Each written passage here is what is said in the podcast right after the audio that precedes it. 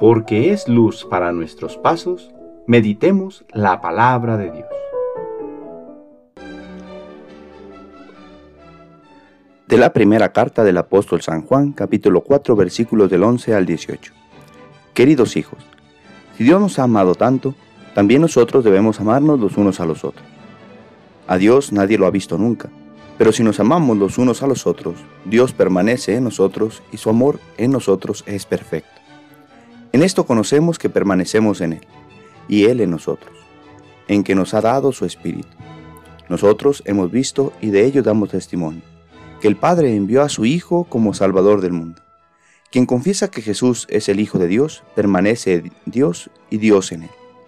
Nosotros hemos conocido el amor que Dios nos tiene, y hemos creído en ese amor. Dios es amor, y quien permanece en el amor permanece en Dios, y Dios en Él.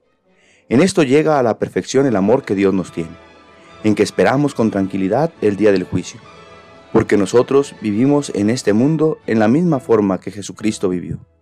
En el amor no hay temor, al contrario, el amor perfecto excluye el temor, porque el que teme mira al castigo, y el que teme no ha alcanzado la perfección del amor. Palabra de Dios.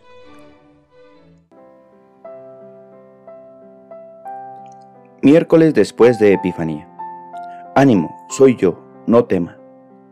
Seguimos en esta semana en que la liturgia nos presenta algunas de las grandes manifestaciones del poder de Jesús. Después de la multiplicación de los panes, manda a sus discípulos por delante en la barca, pero la tormenta no los deja avanzar. Así que Él los alcanza caminando sobre las aguas. Jesús muestra su poder sobre las fuerzas de la naturaleza pero sobre todo se muestra superior a cualquier temor que pueda tener el ser humano. Como a sus discípulos, hoy Jesús nos dice a nosotros, no teman, soy yo.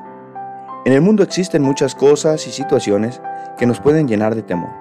Podríamos sentir, como los discípulos, que nuestra vida se hunde en un abismo en el cual no sentimos que tenga fondo como para poder pisar y afianzarnos. Nuestros temores parecen que no tienen fin, pero ante ello Jesús surge y nos dice, no teman. Nuestra confianza, como nos ha señalado el apóstol San Juan, radica en el amor que Dios tiene por nosotros, que nos ha entregado lo más preciado, a su Hijo Jesucristo, para que por Él podamos descubrir su gran amor. Por eso San Juan nos dice que su amor no es compatible con el temor, pues no es el temor al castigo el que nos mueve, sino el haber experimentado el amor de Dios lo que nos pide dar una respuesta generosa cumpliendo sus mandamientos.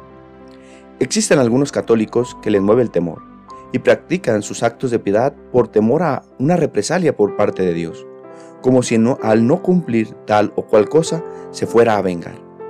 Y existen algunos otros que han profundizado más en este Dios de amor que, aunque no existieran reglas o un castigo o un infierno, le seguirían amando, pues experimentan que es la única forma de corresponder a su amor. Ciertamente también existen los indiferentes, que ni el temor ni el amor les mueve a encontrarse con Dios. Y quizás la razón sea que no se han querido encontrar con Él, porque de seguro Dios sí los está buscando. Creo que la invitación de este día es descubrir a Dios en nuestras vidas, pues esta experiencia dará un dinamismo diferente a nuestra existencia. Nos dará la plenitud de sabernos amados, sostenidos y animados por un Dios que se hace presente en todo momento, que es capaz de calmar las peores tempestades por amor a nosotros y a quien le debemos toda nuestra confianza. Que descubrir a Dios en nuestro diario vivir nos ayude a realizar nuestras actividades desde el amor y no desde el temor, buscando en todo agradarlo a Él. El Señor esté con ustedes. La bendición de Dios Todopoderoso, Padre, Hijo y Espíritu Santo, descienda sobre ustedes y les acompañe siempre. Que tengan buen día.